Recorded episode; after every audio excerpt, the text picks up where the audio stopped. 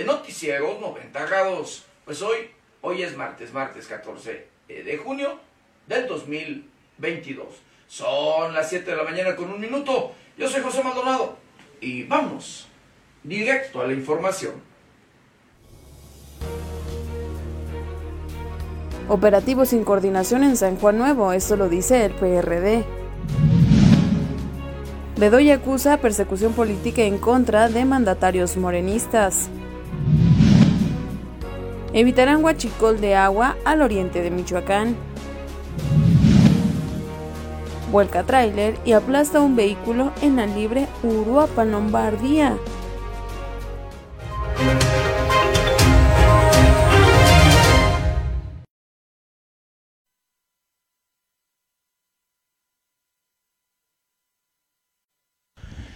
Bienvenidos, bienvenidos a una emisión más de Noticieros 90 grados. Pues sí, hoy, hoy ya es martes, martes 14 de junio del 2022. 14 días de este, el sexto mes de este año difícil, de este año complicado, de este año preocupante. Difícil, complicado, preocupante en todos, pero en todos los sentidos.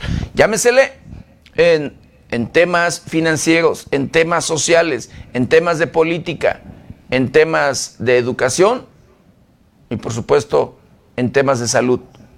Con este problema sanitario, con este problema eh, que ha alcanzado al mundo, este coronavirus, esta pandemia que ha invadido al planeta, que de verdad, ha dejado a su paso, querido Vittorio, muerte, que ha dejado a su paso, sí, problemas económicos, querido auditorio, que ha contagiado a millones y millones de seres humanos.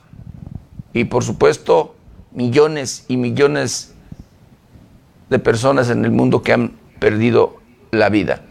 Eh, y pues bueno, que este problema de salud, querido Victorio, ha afectado el bolsillo de todos, de todos eh, los seres humanos, de todas las familias, de todas, de verdad, las fuentes de empleo, porque pues esto vino a paralizar eh, en, su, en su totalidad luego las actividades laborales. Así como usted lo escucha, pero que ya se ha controlado. Pero sí, querido Vittorio, lamentablemente, por luego la falta de medidas, la falta de seguir al pie de la letra, como lo indica el sector salud, eh, las medidas sanitarias, las recomendaciones en sí, querido Vittorio, pues este problema sigue. Este problema todavía continúa por allí dando lata. Eh, y dicho por el propio sector salud, eh, en algunos lugares del planeta, en algunos países o en algunos municipios de algunos estados de la República, hablando en particular de México, todavía puede por allí eh, resurgir, puede por allí eh, pues registrarse una quinta ola de contagios de este, el COVID-19. Pero bueno, híjole, entre otras cosas, entre, hablando de, salud, pues usted también ya conoce este tema del que le hemos hablado constantemente, que le hemos informado a través de las diferentes plataformas de 90 grados de esta denominada viruela del mono. Otra enfermedad que también se ha comenzado a expandir, ha comenzado a llegar a diferentes rincones del mundo. Este problema que ya ha puesto también a preocupar a los diferentes gobiernos y por supuesto a el propio sector salud. a los científicos, porque son los que tienen que buscarle, investigarle para eh, encontrar el antídoto, para encontrar, eh, pues, cómo de verdad frenar esta, este enemigo mundial. Pero, ¿sabe qué? En el tema de la corrupción no se hace nada. Un tema que yo le llamo pandemia, que también le he llamado coronavirus o como usted le quiera llevar, cáncer, como muchos luego eh, así también le llamamos. Tema que no se ha querido combatir, un tema que no se ha querido de verdad allí frenar, parar en su totalidad. No, escuchamos discursos alegres donde dicen que acabarán, que combatirán y acabarán este, este mal, este cáncer, esta pandemia o este, este problema serio que eh, pues se registra en los diferentes niveles de gobierno, municipal, estatal, federal, en todos, créame, y que lo hemos visto de una u otra manera manifestarse, que hemos eh, incluso eh, escuchado, híjole, a funcionarios, porque mire, este problema llega a invadir, llega a, este, pues por ahí a llevarlo a la práctica, políticos, funcionarios y demás. Y hablando de funcionarios, hemos escuchado al propio titular de la Secretaría de Marina hacer declaraciones de verdad, luego eh, de pena, de verdad, y por supuesto preocupación, porque ha dicho el propio titular de la Secretaría de Marina que pues han detectado a elementos de esa institución en la que luego eh, los mexicanos hemos confiado más que en otras eh, instituciones armadas, pues que allí detectaron a elementos que se han robado uniformes de la misma institución para vendérselos al crimen organizado. Así como usted lo escucha. Una, delito de robo, el robo a la institución, a la nación y como usted quiera. El otro, otro delito, el, los nexos, la, sí, allí la complicidad con el crimen o la delincuencia organizada. Delitos, de verdad, dos, dos delitos, que los propios, o valga, elementos oficiales, o como le quiera llamar, mandos de la propia Secretaría de Marina estén involucrados con la propia delincuencia organizada. Eso es de preocupar. Eh, pero lo más triste, escuche usted, de la declaración del el propio titular de la Secretaría de Marina, que dice que los corren, los dan de baja, porque meterlos a la cárcel, dice, es muy difícil. Meterlos a la cárcel, o sea, no. Así, así como usted lo escucha.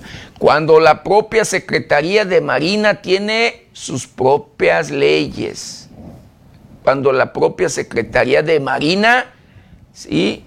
se rige eh, en este sentido de manera, eh, pues, valga particular. Tienen sus propias leyes y, y así, este, como usted lo escucha. Pero bueno, eh, el propio, luego titular de la Secretaría de Marina, otras, otra de sus declaraciones es que se vayan a la calle a delinquir. Es que se vayan afuera, dice. Si quieren delinquir, que se vayan afuera. Imagínense nada más. O sea, eh, la propia institución forma criminales, la propia institución, la Secretaría de Marina, eh, allí adiestra criminales, digo, no sé, el, porque con esas declaraciones del propio titular de la Secretaría de Marina, eh, sí da mucho que pensar. En manos de quién estamos, de verdad. Pero así, la corrupción, ¿hasta dónde llega? La corrupción, ¿hasta dónde la vemos?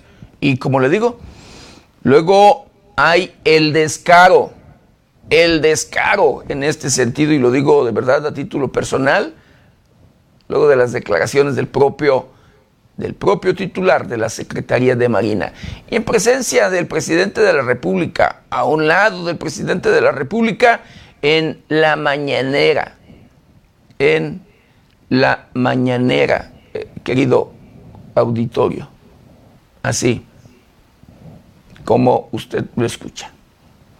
La mañanera del viernes pasado, el titular de la Secretaría de Marina hace esta declaración en presencia del presidente de la República. Y claro, eh, en una allí eh, red de prensa con medios de comunicación y en vivo, donde esa transmisión la pueden ver cualquiera, querido auditorio. Así las cosas, triste y lamentablemente. Y por eso luego vemos, eh, pues, la delincuencia empoderada, la delincuencia, pues, de aliados, así, de aliados con las propias autoridades. Y así jamás funcionan las cosas. Así jamás acabará o se acabará estos temas de inseguridad, querido auditorio. Nada más con decirle, en nuestro país, en México, y reconocido por las propias autoridades, por el propio gobierno federal, operan más de 500 grupos delincuenciales, operan más de 500 grupos criminales. Así, más de 500 células en nuestro país. Vuelvo y repito, reconocido por el propio gobierno federal. Imagínese usted tanto grupo delincuencial en México. Así. Cuando eh, se veía esto. Y de 20 años para acá, de 20 años que se han ido creciendo, que de 20 años para acá se han ido por allí expandiendo, pero además han formado nuevos grupos en nuestro país. Así como usted lo escucha. Y esto por ello, la corrupción, corrupción que va la mano con los temas de inseguridad. Corrupción que enriquece a políticos y criminales, a funcionarios y delincuentes, a autoridades, por supuesto, y a aquellos que delinquen, que violan la ley, así como usted lo escucha. Y triste, lamentablemente, pero quienes pagan los platos rotos, como luego se dice popularmente, pues son los habitantes de bien, las personas honestas, las personas trabajadoras. ¿sí?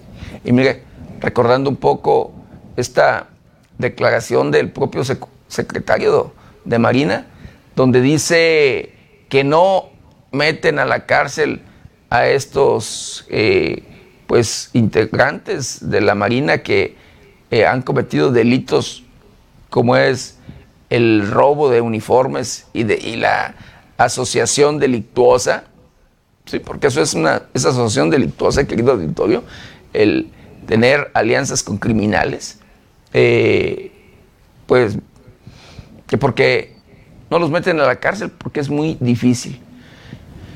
¿Y cómo a ellos se les hace fácil? Y fácil meten a la cárcel a personas inocentes.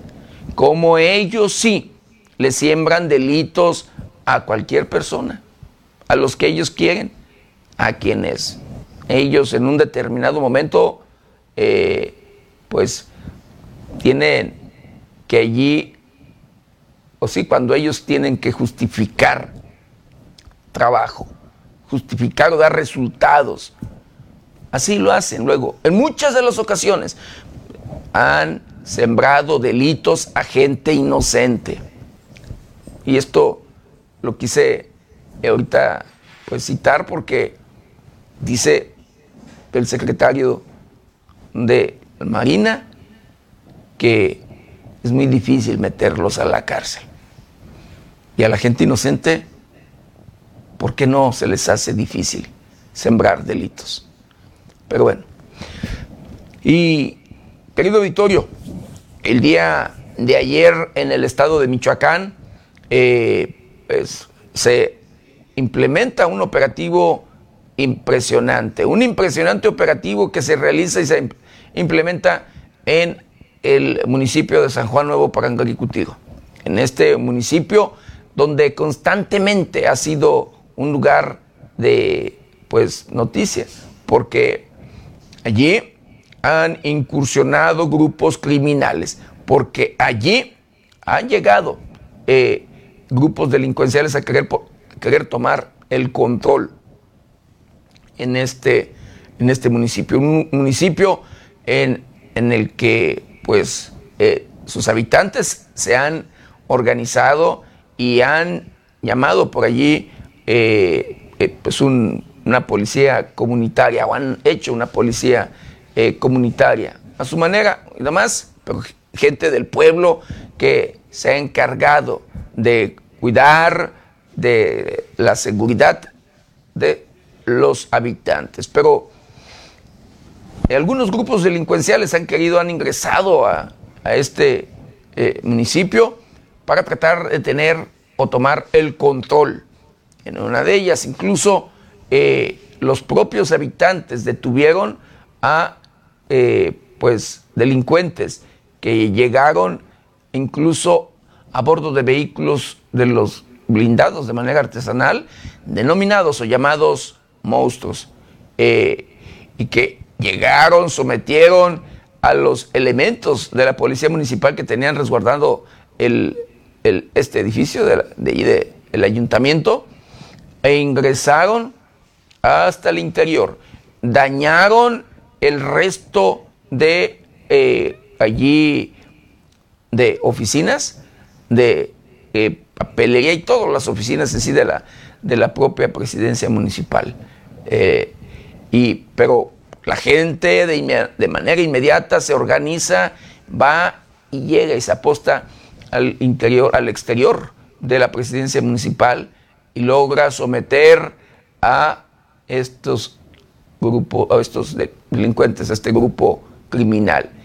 Los somete, los desarma, eh, los entregan a las autoridades al personal de la Secretaría de la Defensa Nacional y por supuesto aseguran los vehículos blindados de manera artesanal. Pues bueno, allí se señala, de acuerdo a autoridades, de acuerdo incluso a habitantes, que grupos criminales operan en las inmediaciones de este, de este municipio. Pero uno de ellos asegura que en el la propia localidad, en este municipio de San Juan Nuevo Parangaricutiro, pues eh, se encuentra albergado un líder criminal, eh, eh, sí, que allí, allí es, supuestamente opera el criminal denominado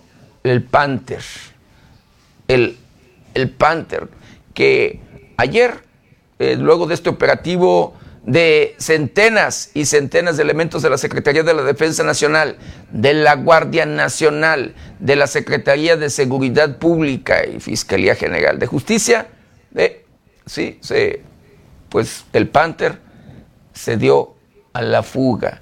El Panther logró eh, escaparse. El Panther se fue así, lograron asegurar algunos vehículos y algunas armas, eh, presumiblemente pertenecientes a este líder criminal. Eh, y sí, le vuelvo a repetir, a pesar de los cientos, cientos de elementos de las Fuerzas Armadas eh, y el uso de helicópteros, porque sobrevolaron helicópteros en el lugar. Pero, pues bueno, luego del el arribo de las Fuerzas Armadas a este municipio, pues habitantes quienes luego son los encargados en este tema de las eh, pues barricadas y policía comunitaria,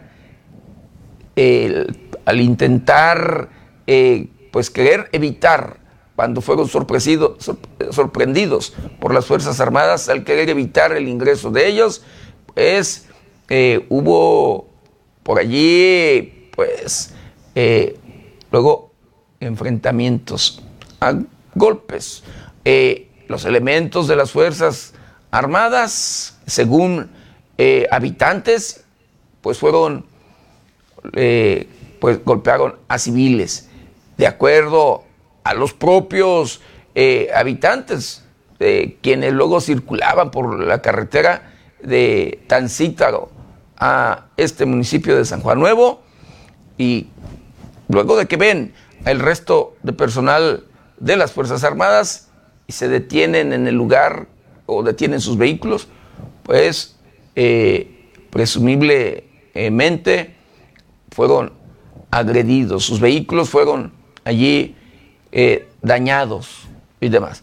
Pero bueno, la situación se puso tensa tensa al grado de que incluso habitantes de diferentes lugares, en el municipio de Uruapan, hacia el municipio de Tancítago, quemaron varios vehículos, bloquearon con camiones pesados y demás las vialidades para evitar, por supuesto, el avance de las Fuerzas Armadas y el que detuvieran o se llevaran detenidos a civiles, a habitantes, habitantes del el pueblo.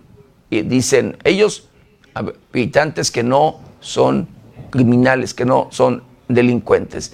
Hubo algunos detenidos que fueron sorprendidos quemando vehículos, bloqueando. Ah, hubo otros detenidos que presumiblemente son integrantes de pues esta célula o de este grupo criminal que opera por allí en la región. Pero y también les aseguraron algunos vehículos mismos que fueron puestos a disposición de las autoridades correspondientes. Y este tema pues va a seguir dando de qué, de qué hablar, porque dicen, sí, los propios habitantes de San Juan Nuevo que no van a retirar sus barricadas, que no entregarán las armas, que ellos seguirán cuidando de su pueblo. Y dicen que mientras haya delincuencia, mientras haya criminales, aquellos que están interesados en querer tomar el control de su comunidad, ellos seguirán con pues estas eh, prácticas de cuidar de la seguridad de su pueblo, e instalar barricadas. Pero bueno, Vamos a hacer un recorrido, un recorrido por el portal de noticias más importante y enseguida vamos a ver toda la información de esta cobertura, incluso que hicimos allá en San Juan Nuevo Parangaricutiro, de esta cobertura que hicimos el día de ayer en este pueblo de el, pues, la región de la eh, meseta, de la meseta eh, y ahí en esta parte de Uruapan, de Uruapan, en Michoacán. Muere un adulto mayor y tres niños en volcadura en Salvador Escalante, en este municipio, sí, allí mejor conocido como Santa Clara del Cobre. Reanudan bloqueos en Uruapan eh, por la noche, eh, sí, ya tarde, eh, habitantes por allí de Uruapan, Michoacán, bloquearon las vialidades hacia el Uruapan, para ingresar a Uruapan, a la altura de la comunidad de Calzoncin o de donde está, se encuentra pues Pemex, como luego eh, se le conoce. Si no estuvieran las barricadas, seguirían las extorsiones. Así lo dicen pobladores de San Juan Nuevo. Asesinan a un policía de Tarímbaro en un gimnasio, allí del centro comercial. Muere menor de siete meses por ataque armado en la colonia Molino de Ávila, en Celaya, Guanajuato. Fíjense nada más, un bebé, un bebé, de verdad, asesinado por criminales. Un bebé al que le, le arrebatan la vida, las balas de la delincuencia. Acribillan a un hombre en Tianguis de Ciudad Hidalgo, Michoacán. Muere en el hospital. Híjole. Eh, comparece en Estados Unidos exalcalde de Aguililla, Fructoso Comparán. Usted recordará que fue detenido en Guatemala y pues hoy enfrenta la justicia en los Estados Unidos. Y esto eh, pues por red de narcotráfico para financiar grupos armados en Michoacán, eh, de acuerdo a pues, información de lo que está enfrentando precisamente allá en los Estados Unidos. Lunes sangriento en Celaya, Guanajuato. Diversos ataques armados dejan al menos siete personas muertas. Aprueba el gobierno de Michoacán 280 obras públicas para municipios priistas. 12 detenidos y más de 20 armas aseguradas por el operativo en Nuevo San, Juan Nuevo Parangaricutiro. Eh, avanzamos en materia de seguridad en Morelia gracias al trabajo del gobierno del estado, lo dice la diputada, la diputada Zaira Alemán. Líder del PRD afirma que el fortalecimiento de la estructura partidista va a ser permanente. DIF Michoacán instaló cinco nidos para familias jornaleras en el estado. Así lo dice Sergio Reina Martínez. Programa Bienestar ha otorgado 1.827 apoyos a 314 familias eh, cuidadoras de niñas y niños con cáncer. El presidente municipal de Zitácuaro, Antonio Quistláhuac, inicia la renovación de drenaje en, en la Pipila Sur y Damaso y Cárdenas.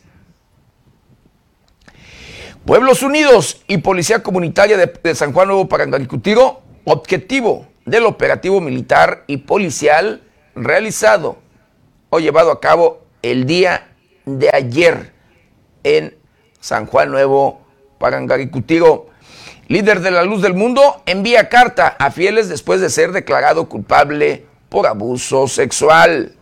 Estas estas y otras noticias las encuentra en el portal de noticias 90grados.com.mx. ¿Y ahora qué le parece? Lo invito a que me acompañe a ver juntos un día como hoy.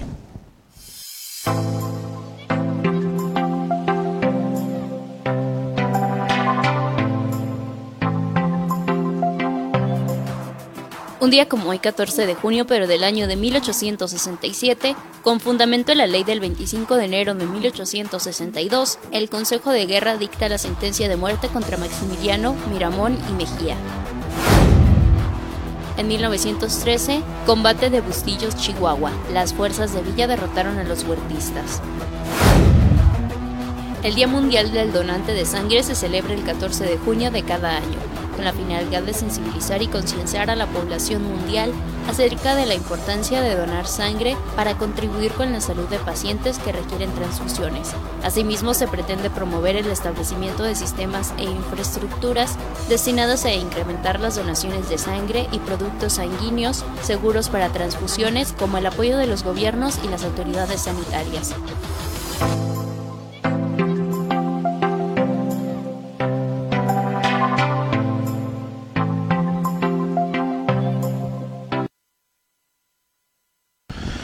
Bueno, quiero mandar saludos, saludos especiales a todo, a todo nuestro auditorio, a todos aquellos que nos ven y nos escuchan a través de las diferentes plataformas de 90 grados. Saludos, saludos especiales a aquellos que nos ven a través de la televisión, los que nos escuchan a través de las diferentes estaciones de radio que se enlazan con este su noticiero preferido y por supuesto, de igual manera, con mucho cariño y respeto a todos, a todos aquellos que nos ven y nos escuchan a través de las diferentes redes sociales de 90 grados. Por supuesto, como siempre, un saludo muy especial a todos, a todos los conacionales que nos ven y nos escuchan después de las fronteras de nuestro país. Y sí, nuestra solidaridad, de verdad, como siempre, nuestra solidaridad para aquellos habitantes de aquellos pueblos que se encuentran en lucha, de aquellos pueblos que han vivido sometidos por los grupos delincuenciales, de aquellos pueblos que de verdad, pues luego eh, son quienes pagan las consecuencias cuando grupos criminales se pelean el control de su comunidad, de su municipio o del lugar de donde son originarios. Y bueno, ya de lleno, de lleno con la información y hablando de este tema, de este operativo que se registró el día de ayer en el municipio de San Juan Nuevo Parangancutiro, un operativo coordinado entre fuerzas federales y estatales, personal de la Secretaría de la Defensa Nacional, Guardia Nacional, eh, Secretaría de Seguridad Pública del Estado de Michoacán y Fiscalía General de Justicia. Por supuesto, también la Fiscalía General de la República, entre otras instituciones de seguridad. El gobernador Alfredo Ramírez Bedoya confirmó ese operativo conjunto en este municipio. Presencia de cientos de elementos de distintas Fuerzas Armadas en el municipio de San Juan Nuevo, el gobernador de Michoacán, Alfredo Ramírez Bedoya, confirmó que se realiza un operativo conjunto. En conferencia de prensa, declaró que en esos momentos había un despliegue de fuerzas federales como la Secretaría de la Defensa Nacional, la Guardia Nacional, con respaldo de la Fiscalía General del Estado y coordinación con la Secretaría de Seguridad Pública Estatal. El gobernador evitó dar mayor información al respecto para evitar entorpecer los trabajos de las Fuerzas Armadas, además de que, como en otros momentos, reiteró que no harán pública la estrategia de seguridad en el Estado. Cabe recordar que en el pasado mes de marzo, un grupo delincuencial tomó la presidencia municipal de Nuevo Parangaricutiro, lugar en el que según la Fiscalía General del Estado, se retuvieron 37 armas largas, 5 armas cortas, una ametralladora calibre 50, 15 artefactos explosivos, además de 5 presuntos delincuentes muertos y 32 detenidos. Reportó para 90 grados, Luis Manuel Guevara.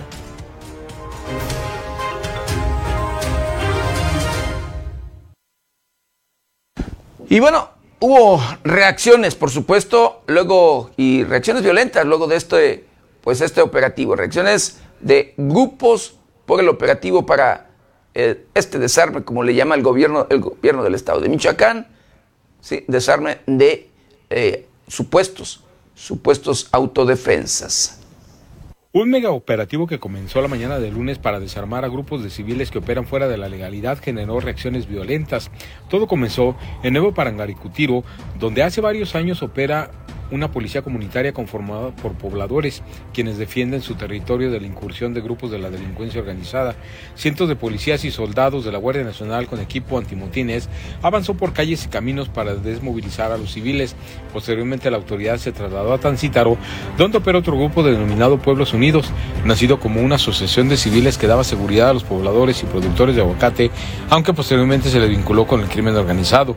La reacción de los grupos armados fue de cerrar caminos y quemar vehículos, aunque esto no impidió el decidido avance de las autoridades, informó 90 grados.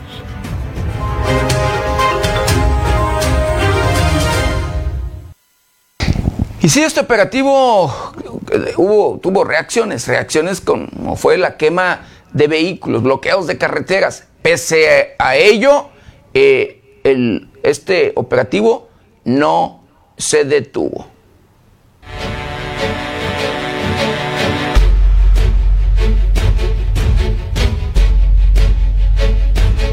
Vehículos particulares y de transporte de carga fueron quemados en el municipio de Nuevo Parangaricutiro para obstaculizar el avance de los cuerpos de seguridad pública y Fuerzas Armadas que este lunes implementaron un operativo contra grupos armados en ese municipio y otros de la región. Cientos de policías y soldados fueron desplegados la mañana del lunes en el municipio de Nuevo Parangaricutiro para desmovilizar a los grupos armados locales que en ese municipio están integrados por habitantes que conforman su policía comunitaria. El operativo provocó desde temprana hora bloqueos carreteros que no impiden el avance de las autoridades, ante lo cual grupos de civiles comenzaron a quemar vehículos. El siguiente objetivo de las autoridades sería Tancítaro, donde opera un grupo denominado Pueblos Unidos, inicialmente conformado por productores de aguacate, pero luego infiltrado por el crimen organizado. Ante esta amenaza sus intereses en la salida a Tancítaro, fueron quemados más vehículos para impedir el avance de las autoridades, informó 90 grados.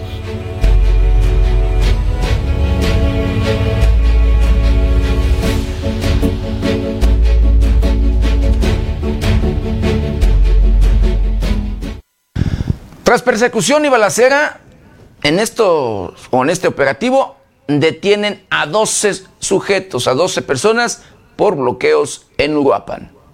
Tres sujetos fueron detenidos por personal de los cuerpos de seguridad pública y Fuerzas Armadas luego de una persecución al ser sorprendidos cuando intentaban bloquear un camino en Uruapan. Los hechos se registraron el lunes en medio de una jornada de violencia en los municipios de Nuevo Parangaricutiro, Tancítaro y Uruapan a raíz de la incursión de las Fuerzas Armadas y autoridades estatales a las dos primeras demarcaciones para desmovilizar a civiles armados. En ese contexto, autoridades de Uruapan recibieron el reporte de civiles armados que intentaron realizar un bloqueo en el libramiento de Uruapan a la altura del entroque a la comunidad de Zumpimito. Para lo cual ya se había apoderado de un vehículo comercial del que despojaron a su conductor. Los agentes detectaron a los sospechosos quienes al vez se descubrieron abrieron fuego contra la autoridad para intentar darse a la fuga. Finalmente fueron detenidos tres sujetos a quienes se les aseguraron armas de fuego y el vehículo en el que viajaban, informó 90 grados.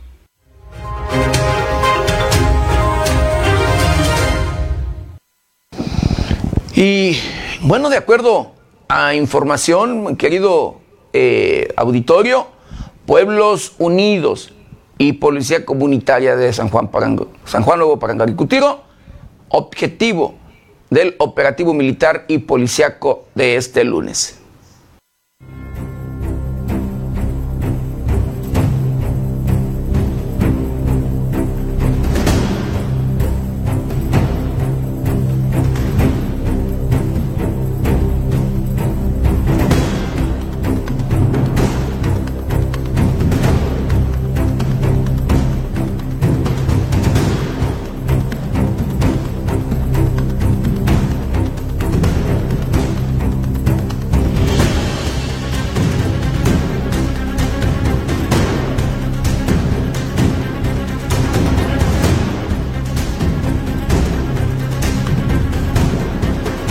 La irrupción de cientos de soldados de la Guardia Nacional y policías estatales al municipio de Nuevo Paranguaricutiro la mañana de lunes obedeció a la presencia de dos grupos civiles armados que operan en la región, Pueblos Unidos y la Policía Comunitaria de Nuevo Parangaricutiro, organizaciones que llevan años operando en municipios de la zona pese a los señalamientos de sus vínculos con grupos de la delincuencia organizada.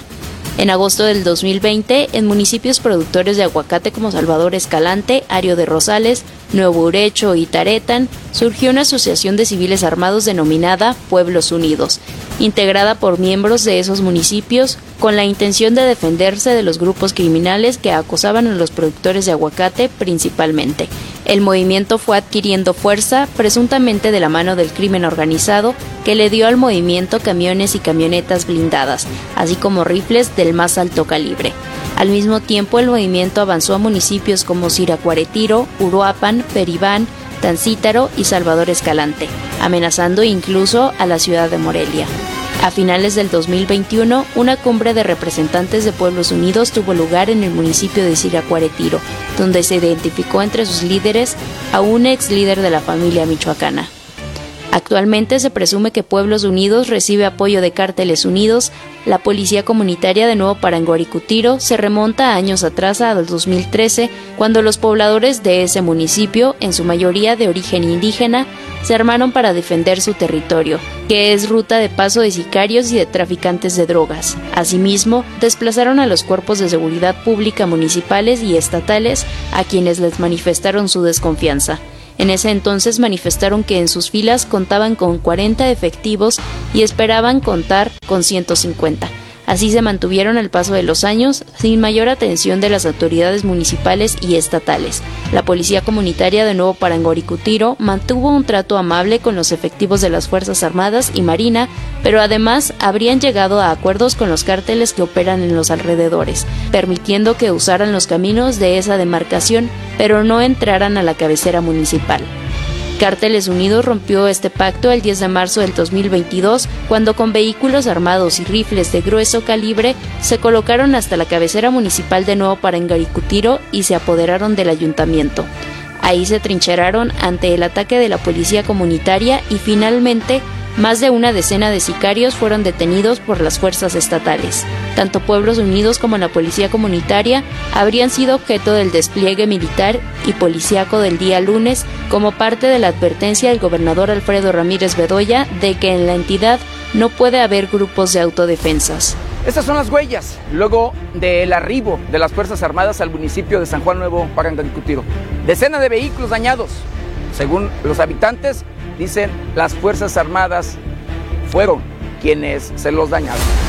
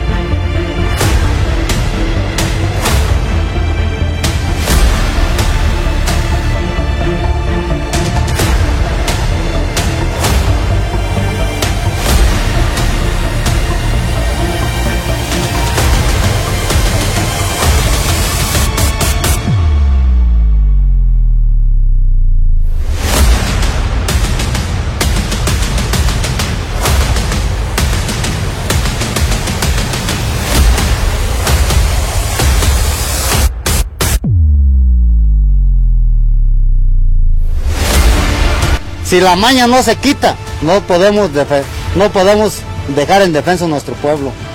Nosotros no estamos en contra del gobierno. Nosotros estamos a favor del gobierno. Pero desgraciadamente el gobierno no nos ha dado el apoyo necesario para nosotros sentirnos satisfechos como pueblo, oiga. Si el gobierno va a venir aquí, que venga con el debido respeto y el respeto se les va a brindar. Hoy no nos vendrán respeto, nos atacaron como perros y las consecuencias ahí están. Con información de la redacción para 90 grados, Jade Hernández.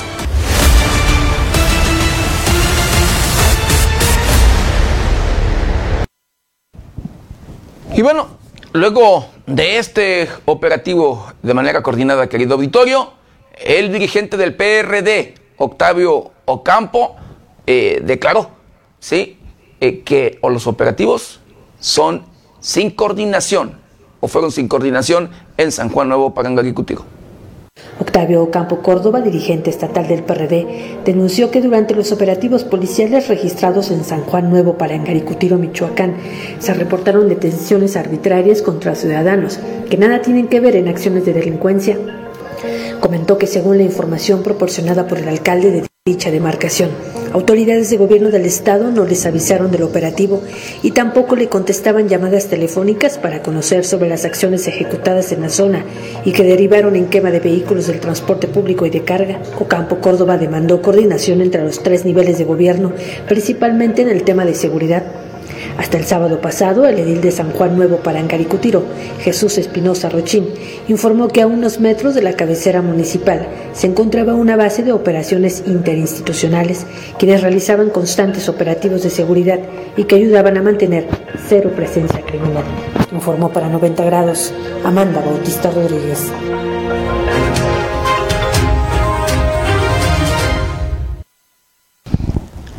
Bueno, y usted ¿Usted recuerda o recordará a, pues este expresidente municipal de Aguililla, Michoacán, Fructuoso Comparán, a quien se le ha señalado de delinquir, ser uno de los líderes criminales en aquella, en aquella región, de financiar incluso a grupos, a grupos armados, entre otras cosas, y que fue detenido en Guatemala?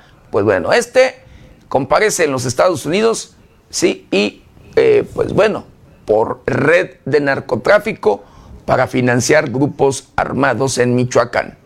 El exalcalde perredista de Aguililla, Abelardo Fructuoso Comparán, comparecía el lunes por primera vez ante una corte de Miami, Florida, tras ser detenido y extraditado de Guatemala hacia los Estados Unidos por una red de narcotráfico de drogas con la que financiaba grupos armados en el estado de Michoacán.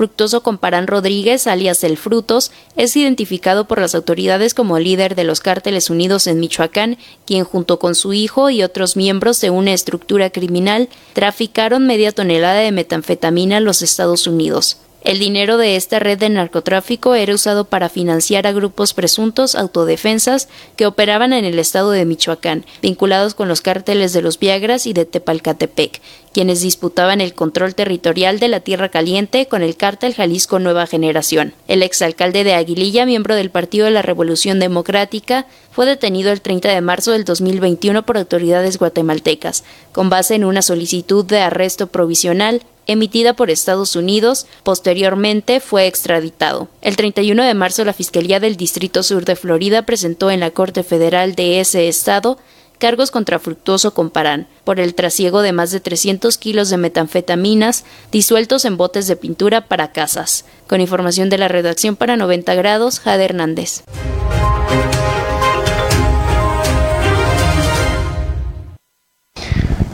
Pues así, así como usted lo escucha.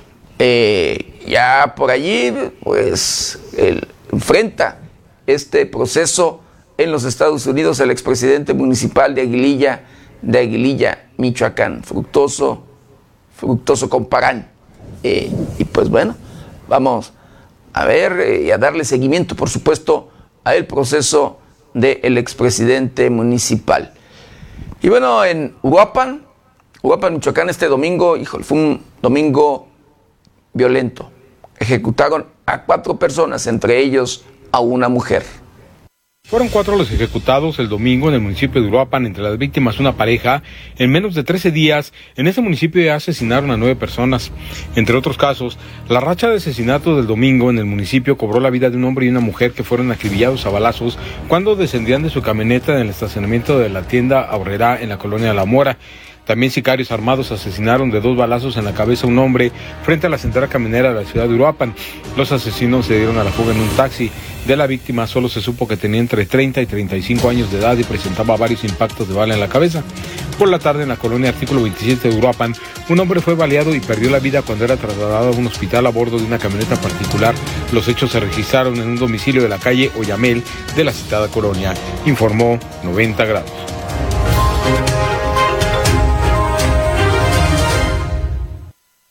Bueno, el gobernador del estado de Michoacán, Alfredo Ramírez Bedoya, acusa persecución política en contra de mandatarios morenistas. El gobernador de Michoacán, Alfredo Ramírez Bedoya, acusó al Tribunal Electoral del Poder Judicial de la Federación de persecución política en su contra y de todos los gobernadores emanados del partido político Morena, luego de la sanción en su contra, por considerar que se ejerció propaganda gubernamental en tiempos de veda electoral cercana a la fecha de la consulta de revocación de mandato. En conferencia de prensa, el mandatario estatal reprochó la resolución del tribunal al señalar que es sancionado por hacer su trabajo, pues la resolución considera su jornada de recuperación de exportación de aguacate a Estados Unidos como una actividad propagandística. Enfatizó que, aunque no comparte la resolución del tribunal, la respeta. Ramírez Bedoya subrayó que las autoridades afines a la Cuarta Transformación seguirán haciendo evidente su apoyo a la misma y dejando ver sus convicciones, por lo que dijo esperar que sea aprobada la reforma electoral propuesta por el presidente de la República, Andrés Manuel López Obrador. Cabe señalar que el gobernador ha sido criticado por la oposición debido a su presencia en los cierres de campaña de la gubernatura de Aguascalientes y Quintana Roo, en lo que Ramírez Bedoya considera una obligación partidista. Reportó para 90 grados Luis Manuel Guevara.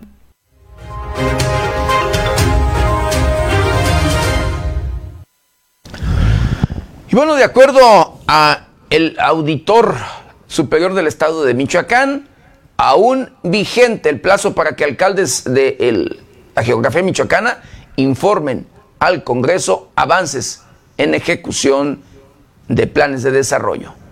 112 presidentas y presidentes municipales, así como el Consejo Mayor de Gobierno Comunal de Cherán, aún están en plazo para informar a la 75 legislatura del Congreso del Estado el avance de la ejecución de sus planes de desarrollo municipal, Así lo informó Miguel Ángel Aguirre Avellaneda, titular de la Auditoría Superior de Michoacán, quien recordó que la Ley de Planeación del Estado de Michoacán de Ocampo, en su artículo 33, fracción cuarta, establece en el último párrafo que el 30 de junio concluye el término para que los presidentes municipales informen por escrito a la legislatura sobre el avance y los resultados de la ejecución de los planes de desarrollo de su municipio. Las autoridades municipales cuentan con más de dos semanas para entregar al Congreso el referido informe y dar cumplimiento con ello al mandato de ley, evitando así incurrir en inobservancia a la norma. Asimismo, el auditor superior recordó que la Ley General de Contabilidad Gubernamental en el párrafo segundo de su artículo 27 establece también el 30 de junio como el fin de plazo para que los ayuntamientos y entidades municipales actualicen el inventario de sus bienes y los publiquen a través de Internet. Aguirre Avellaneda recordó la importancia del cumplimiento puntual de los referidos ordenamientos con los que las autoridades municipales previenen posibles observaciones o señalamientos por no acatar de manera puntual las disposiciones normativas. Estas disposiciones de fondo son herramientas que fortalecen el orden y la transparencia en el manejo de los recursos, por lo que las autoridades deben tener claro que su cumplimiento les permite el fortalecimiento de sus haciendas municipales, refirió. Para 90 grados, América Juárez Navarro.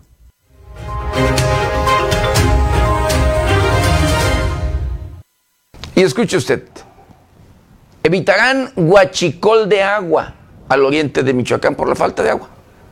A través del sistema de modernización de la presa del bosque, se pretende evitar el huachicol de agua en municipios del oriente de Michoacán, ya que según estimaciones presentadas por el gobierno del estado, se extraen hasta 5 metros cúbicos por segundo de agua de manera ilegal en el canal El Bosque Colorines. Por el acuerdo firmado por los gobiernos de Michoacán, Estado de México y Ciudad de México hace una semana, se contempla la modernización de la presa del bosque construida en Michoacán en 1951 y que abastece el 24% del agua de la zona metropolitana del Valle de México. Como parte del acuerdo se contempla la formalización del uso de agua y evitar el huachicol, iniciar los trabajos de rehabilitación y tecnificación. Se pretende recuperar hasta 2 metros cuadrados por segundo al finalizar los trabajos, instalar sistemas de potabilización de agua que beneficiarán a municipios como Zitácuaro, Susupuato, Jungapeo y Juárez. Asimismo, se acordarán las responsabilidades de gobierno y comunidades para el uso de agua, así como su preservación. Cabe señalar que la toma contempla 0.8 metros cúbicos por segundo para uso agrícola, esto de forma clandestina. La toma baja tiene una capacidad de 16 metros cuadrados por segundo, cuyas extracciones de agua potable descargan al canal El Bosque Colorines. En la toma alta se espera la recuperación de 2 metros cuadrados por segundo sin afectar la productividad, rehabilitación y tecnificación de la red hidráulica por 2.300 hectáreas, la instalación de sistemas de agua potable en 5 comunidades michoacanas, reparto equitativo y concesiones para el consumo humano en comunidades que no reciben el vital líquido. El gobernador de Michoacán, Alfredo Ramírez Bedoya, señaló que el sistema de la presa está completamente descuidado por la falta de mantenimiento en gobiernos anteriores, además de la falta de sistemas de agua potable municipales en la región. Reportó para 90 grados Luis Manuel Guevara.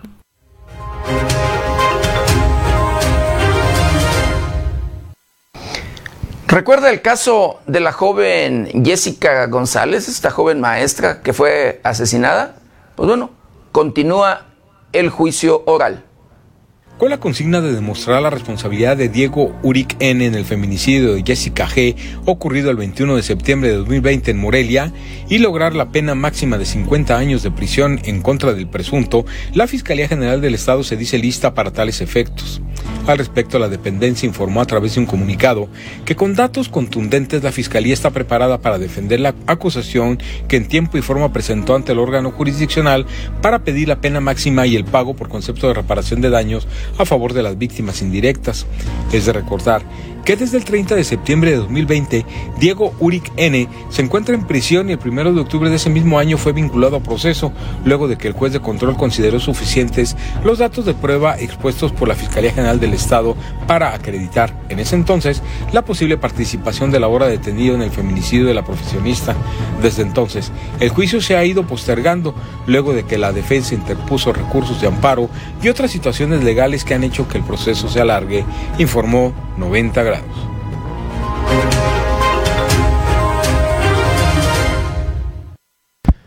Y bueno, en Morelia, la capital del estado de Michoacán, una persona salva la vida de milagro tras, sí, escuche usted, tras ser arrollada por el tren.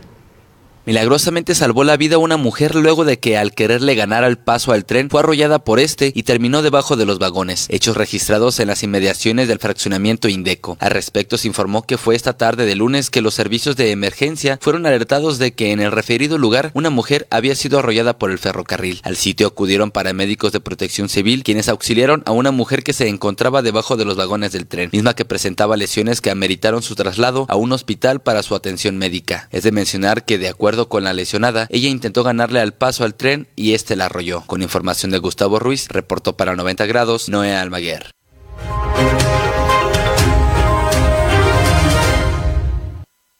Créame, de verdad, querido Vittorio, no intente jamás ganarle al tren. De verdad, nunca intente, ni en vehículo, ni caminando. Eh, ahí están las consecuencias. Afortunadamente, eh, pues solamente quedó en lesiones. Pero bueno, hablando de otra cosa, hablando de cambio climático, hablando de las fuertes lluvias, de las ondas tropicales y demás, la onda tropical 4 mantendrá lluvias muy fuertes a intensas en nuestro país.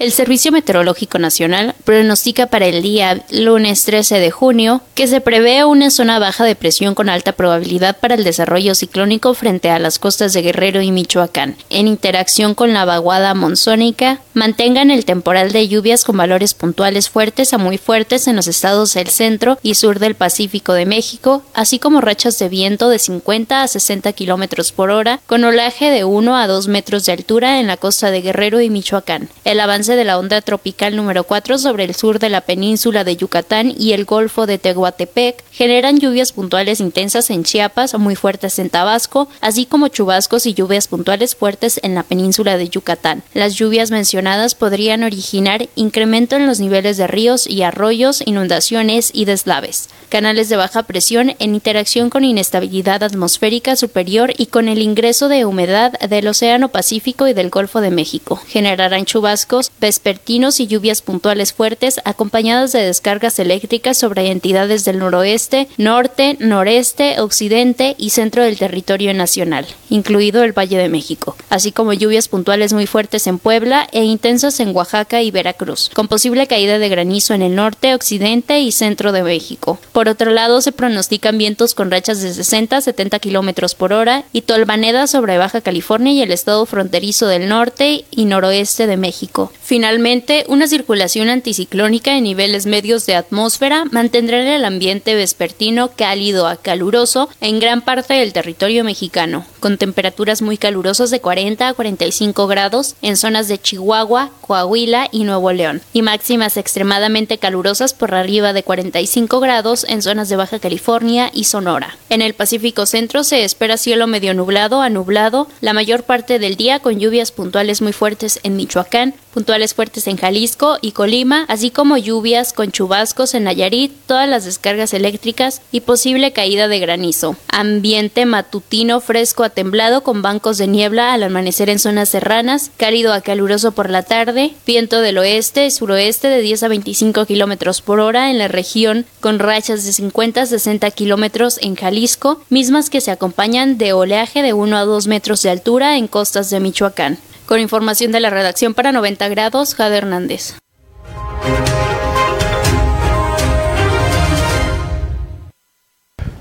Bueno, y ante pronóstico de fuertes lluvias, advierten tomar medidas preventivas.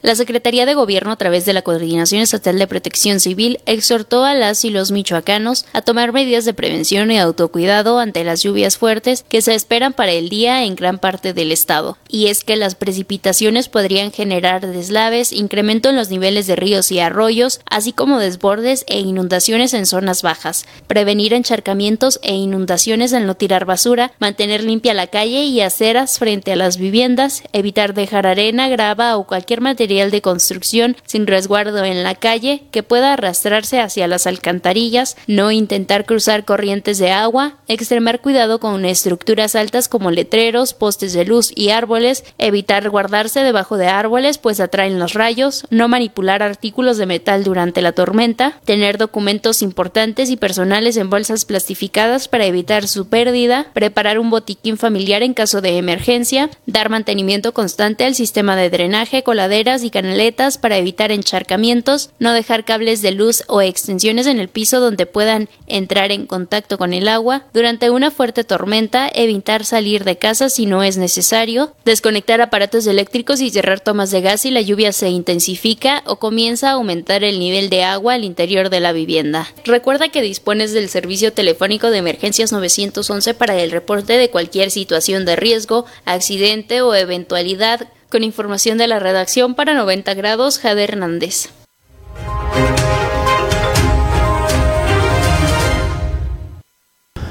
Y mire, escuche usted, ayer, de manera increíble, de manera increíble, un vehículo prácticamente cae a un socavón.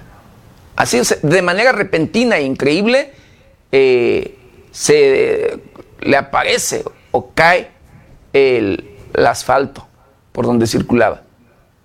Esto en Morelia, la capital del estado de Michoacán, sobre la avenida Siervo de la Nación, muy cerca de la Secretaría de Educación Pública.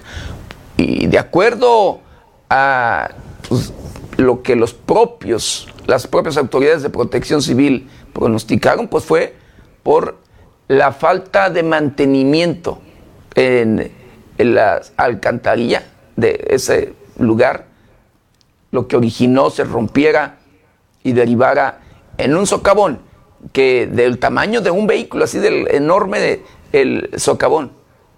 Veamos la nota. La filtración de agua en una alcantarilla, así como la falta de mantenimiento a la red hidráulica del municipio de Morelia, son algunos de los factores que pudieron ocasionar el socavón en el puente Siervo de la Nación, confirmó el director de Protección Civil del Estado, Jorge Romero Alvarado. En entrevista consideró que pueden ser varios factores, una porque no se le da mantenimiento o porque ya son algunas situaciones de factores muy viejos y no son los tubos para las capacidades que ya está la ciudad en este momento. Señaló que lo identificado por el personal de la Dirección de Protección Civil del Estado sobre la situación debido a que el agua se filtró porque se rompió la alcantarilla. Según el reporte, detalles que se trata de una situación hidráulica por una alcantarilla que tronó y se estuvo filtrando el agua y fue socavando llegó el momento en que fue tanto el peso que hizo que se cayera en el socavón. Mencionó que le toca hacer el arreglo al municipio con el personal que cuente, pero es parte del ayuntamiento esta responsabilidad. Para 90 grados, América Juárez Navarro.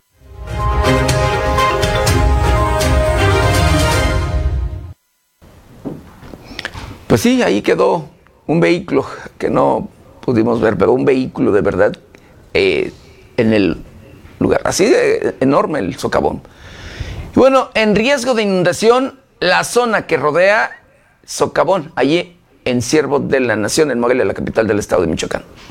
En riesgo de inundación la población que se ubica cerca del Dren Barajas, mismos que queda a unos metros de la base de la ruta gris y oficinas de la Cámara de la Industria de la Construcción CEMIC. De acuerdo con el presidente municipal de Morelia, Alfonso Martínez Alcázar, trabajan a marchas forzadas para desobstruir el dren y que corre el agua. En el lugar donde se dieron los hechos explicó que dicho socavón fue en el Dren Barajas, pero lo que ocurrió es que se colapsó el puente del río. Esto pasó cerca de las 14 horas, lo que taponeó el torrente de agua y ante la amenaza de lluvia se podría desbordar.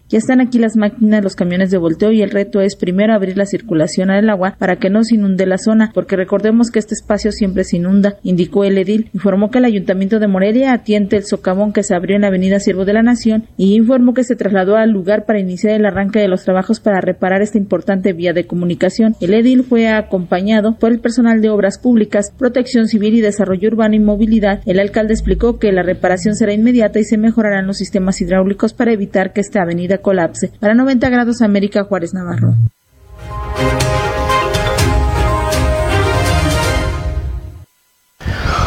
Bueno, usted recordará que el presidente de la República, Andrés Manuel López Obrador, había declarado, había dicho que el horario de verano, pues que, pues, eh, probablemente desaparecería. Pues bueno, el propio presidente de la República vuelve a declarar que es muy probable que ya no haya horario de verano. Durante la conferencia mañanera de este lunes, el presidente de la República, Andrés Manuel López Obrador, desde Palacio Nacional insistió en que es muy probable el fin del horario de verano, ya que genera ahorros mínimos y produce daños a la salud. Es muy probable que ya no haya horario de verano porque la gente no quiere. Ya hay estudios en donde el ahorro es mínimo y afecta a la salud, explicó el presidente mexicano. Además, el mandatario sostuvo que la eliminación del horario de verano no afecta la situación financiera del país. No pasa nada en la cuestión financiera. Antes a los presidentes los acostumbraban, los tecnócratas les decían que no se puede hacer porque habría devaluación. Los tenían como peleles, agregó. Con información de la redacción, informó para 90 grados Alejandro Frausto.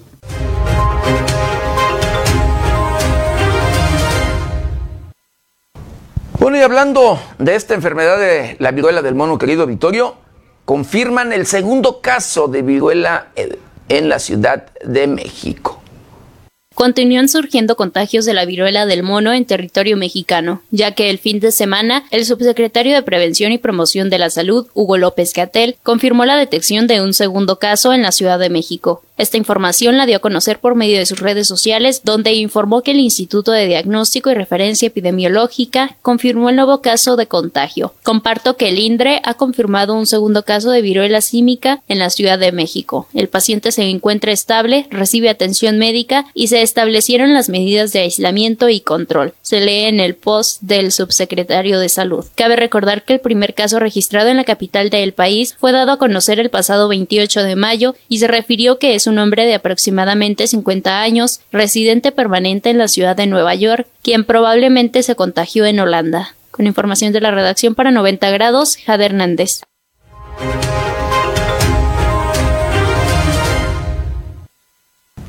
Y hablando del precio de la gasolina, querido Vittorio, que pues ha sido inestable, la Profeco da a conocer que el promedio de la gasolina regular, como le llaman ellos a la gasolina verde, como nosotros la conocemos, querido Vittorio, pues es de 21 pesos con 93 centavos.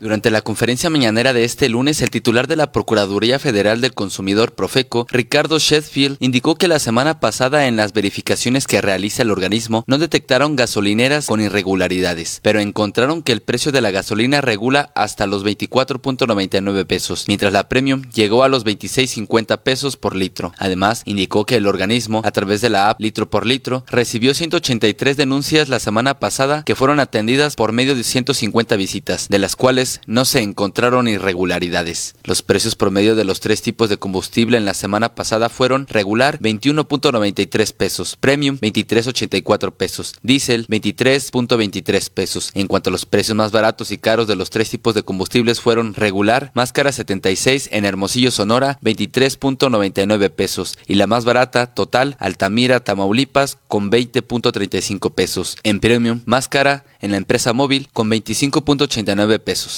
y la más barata en Pemex Veracruz Veracruz con 21.89 pesos. El diésel resultó más caro en Orsan Veracruz Veracruz con 24.99 pesos y la más barata fue con móvil en Tampico Tamaulipas con 22.20 pesos. El titular de la Profeco indicó que el precio promedio del diésel en todo el país durante la semana pasada fue de 23.23 pesos, mientras que 23.84 pesos para la gasolina premium y 21.93 pesos para la gasolina regular. Con información de la redacción, para 90 grados Noé Almaguer.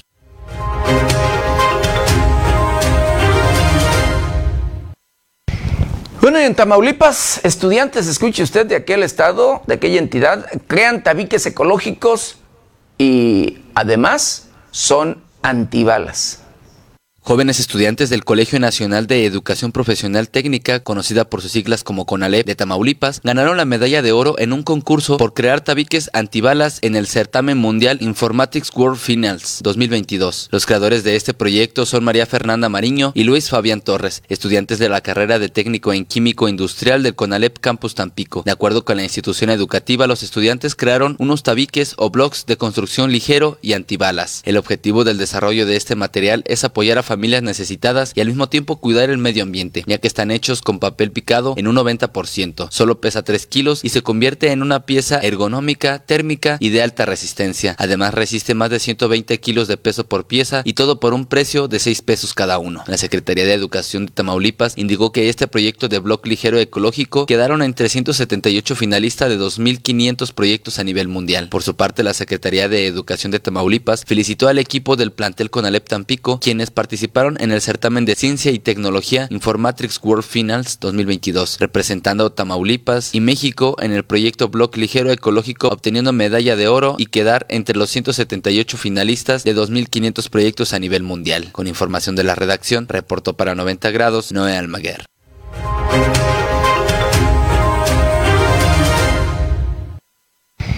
Y bueno, profesores de la CENTE, escuche usted del denominado poder de bases, instalan un plantón indefinido en la capital del estado de Michoacán, en pleno corazón del centro histórico. Maestros de la Coordinadora Nacional de Trabajadores de la Educación Poder de Bases instalaron un plantón indefinido frente al Palacio de Gobierno. Benjamín Hernández Gutiérrez, líder de esta fracción magisterial, indicó que existen diversos pendientes de su pliego petitorio Detalló que en las mesas de trabajo sostenidas con la Federación, el gran ausente es el gobierno del Estado, situación que motivó a colocar el campamento de protesta en Morelia. Entre los puntos que Poder de Bases busca se resuelvan es finiquitar la contratación de egresados normalistas y el pago de eventuales. Informó para 90 grados Amanda Bautista Rodríguez.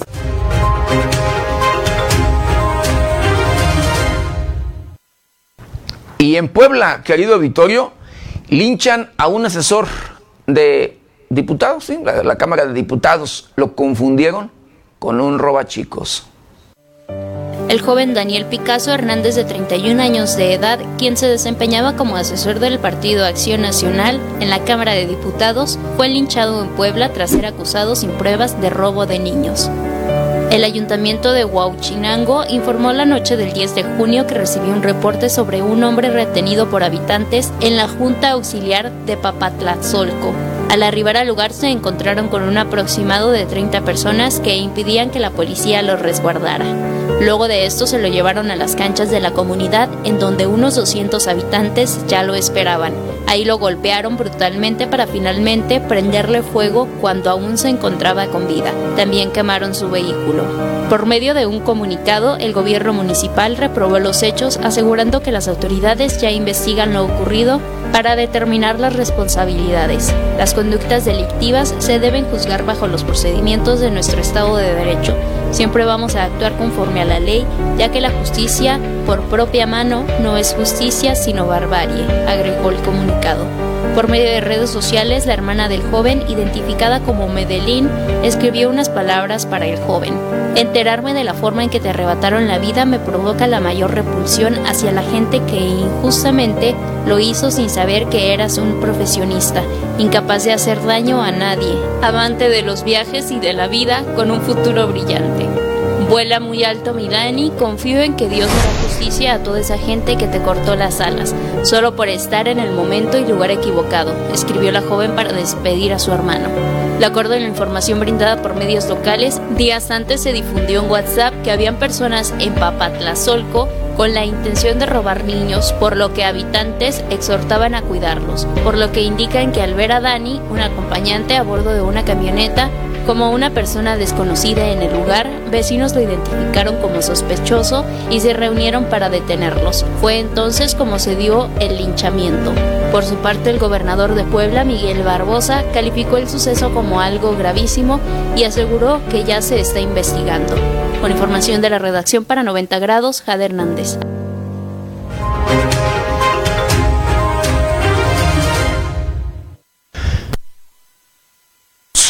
Incendio de una casa habitación terminó con la vida de tres menores.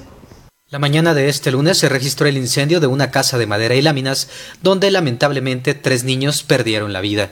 Los hechos se registraron en la colonia Nuevo Córdoba del municipio de Córdoba, Veracruz, donde vecinos solicitaron la presencia de bomberos al tiempo que intentaron apagar el fuego por su cuenta. Cuando llegaron los servicios de emergencia, recuperaron los cuerpos de tres menores de edad, quienes murieron intoxicados. La madre de los niños sobrevivió y fue trasladada a un hospital en condición grave. Hasta el momento, se desconocen las causas que originaron el incendio. Con información de la redacción, informó para 90 grados Alejandro Frausto.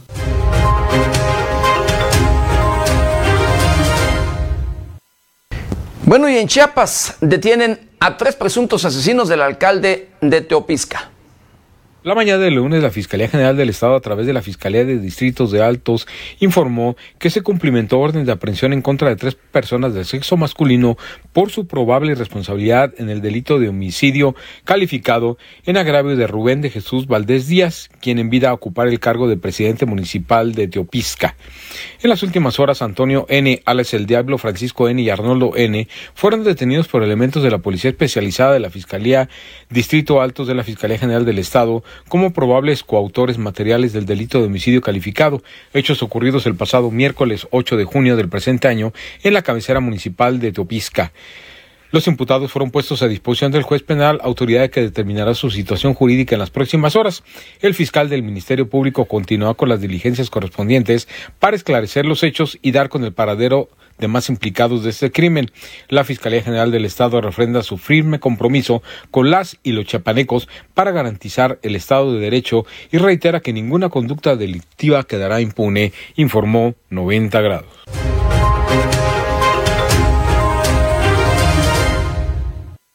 Y en la Ciudad de México se incendia la Secretaría de Obras y Servicios. Elementos del Cuerpo de Bombero y de Protección Civil lograron controlar un incendio que se presentó la mañana de lunes en la Secretaría de Obras y Servicios de la Ciudad de México.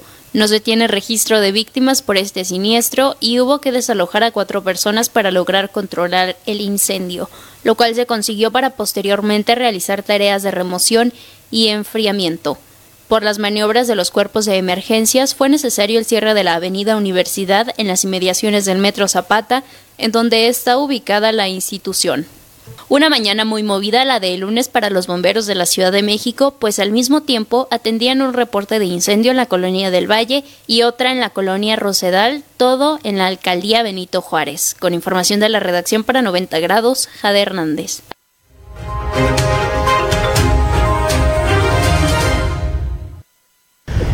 Y en la carretera Lombardía-Uruapan se registra el accidente, una volcadura de un tráiler que aplasta a un vehículo. Un saldo aún sin cuantificar de víctimas y cuantiosos daños materiales dejó como saldo la volcadura de un tráiler el cual aplastó un, vehículo particular, hechos registrados en las curvas de la carretera libre Uloapan, Lombardía, en el municipio de Gabriel Zamora. Al respecto se informó que por la referida vialidad circulaba un tráiler cuando en un momento determinado el chofer perdió el control y se volcó. Lamentablemente, en el percance de más un vehículo particular fue aplastado. Es de mencionar que hasta el momento se desconoce el saldo de víctimas que dejó el trágico accidente informó 90 grados.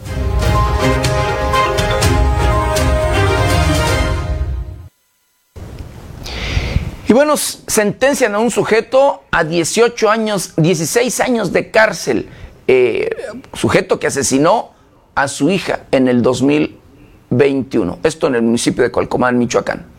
A 16 años de prisión fue sentenciado Lorenzo N., quien fue encontrado responsable por el homicidio calificado en razón de parentesco en agravio de su hija. La resolución judicial se dio en procedimiento abreviado. Al respecto del hecho criminal se informó que las actuaciones se desprendió que el 7 de agosto de 2021 el ahora sentenciado arribó a su domicilio ubicado en el municipio de Tepalcatepec, donde vio a la víctima platicando con un amigo, situación que no le gustó, y comenzó a discutir con ella. Acto seguido, sacó un arma de fuego y le disparó a la joven, por lo que familiares de esta sometieron a Lorenzo N. en espera de la llegada de las autoridades. La joven fue trasladada a un hospital para recibir atención médica, lamentablemente perdió la vida a consecuencia de la herida. Estos hechos derivaron en la integración de una carpeta de investigación por parte de la Fiscalía Regional de Cualcomán que presentó a Lorenzo N ante el juez de control quien calificó de legal la detención y resolvió vincularlo a proceso. Posteriormente, una vez satisfechos los requisitos establecidos en el Código Nacional de Procedimientos Penales, el Ministerio Público solicitó la apertura del procedimiento abreviado, mediante el cual el órgano jurisdiccional resolvió sentenciarlo a 16 años de prisión y el pago por concepto de reparación del daño por su responsabilidad en el homicidio de la joven. Es de mencionar que el procedimiento abreviado es una forma de terminación anticipada al proceso que consiste en el reconocimiento del imputado en su participación en el hecho delictivo y como consecuencia se valora pertinencia de reducir en un margen acotado la sanción que se impondrá, informó 90 grados.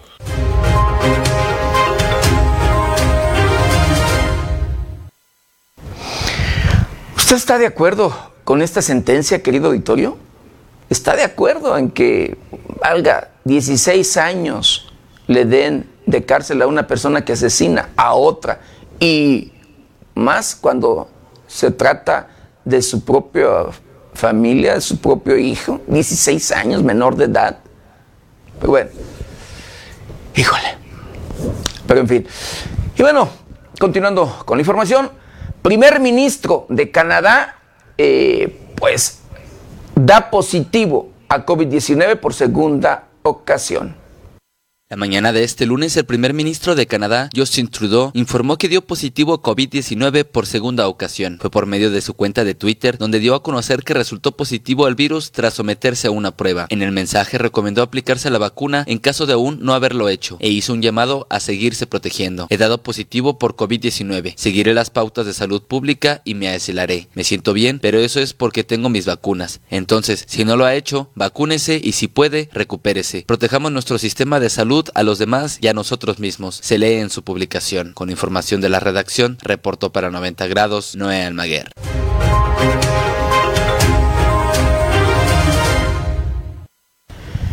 Y bueno, el dolor de rodilla del Papa Francisco eh, obliga a cancelar la misa de Corpus de Christi.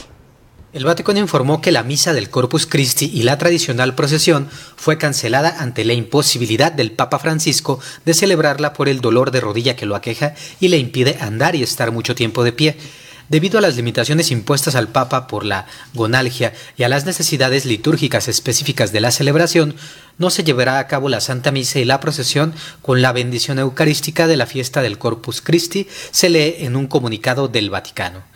Recordemos que en pasadas celebraciones, como la misa por la festividad del Pentecostés el pasado 5 de junio o la canonización de varios beatos, el Papa Francisco estuvo presente en primera fila sentado en una silla de ruedas y así leyó la homilía preparada para la ocasión. La misa tuvo que ser oficiada por el cardenal Giovanni Battista Re, decano del Colegio Cardenalicio. Con información de la redacción, informó para 90 grados Alejandro Frausto.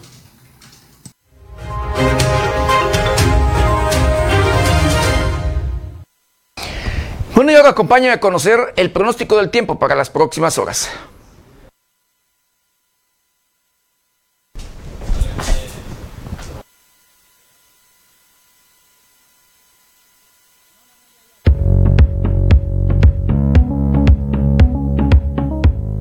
El Servicio Meteorológico Nacional de la Conagua le informa el pronóstico del tiempo. Este día, la depresión tropical 2E desarrollada al sur de las costas de Guerrero, y una zona de baja presión con potencial de desarrollo ciclónico, que interactúa con la onda tropical número 4 y con la entrada de humedad generada por la vaguada monzónica.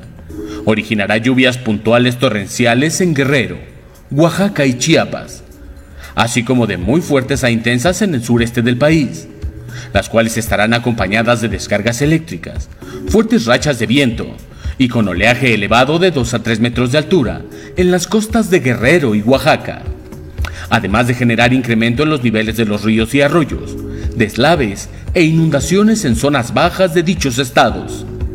Al mismo tiempo, un canal de baja presión sobre el interior del país, la entrada de humedad de ambos océanos e inestabilidad de niveles altos de la atmósfera originarán lluvias puntuales intensas en zonas de Puebla, así como chubascos y lluvias puntuales fuertes en zonas del norte, noreste, occidente y centro del territorio mexicano, incluido el Valle de México.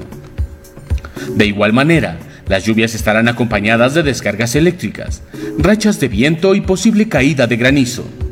Finalmente, se pronostican fuertes rachas de viento con posibles tolvaneras en regiones del norte y noreste de México.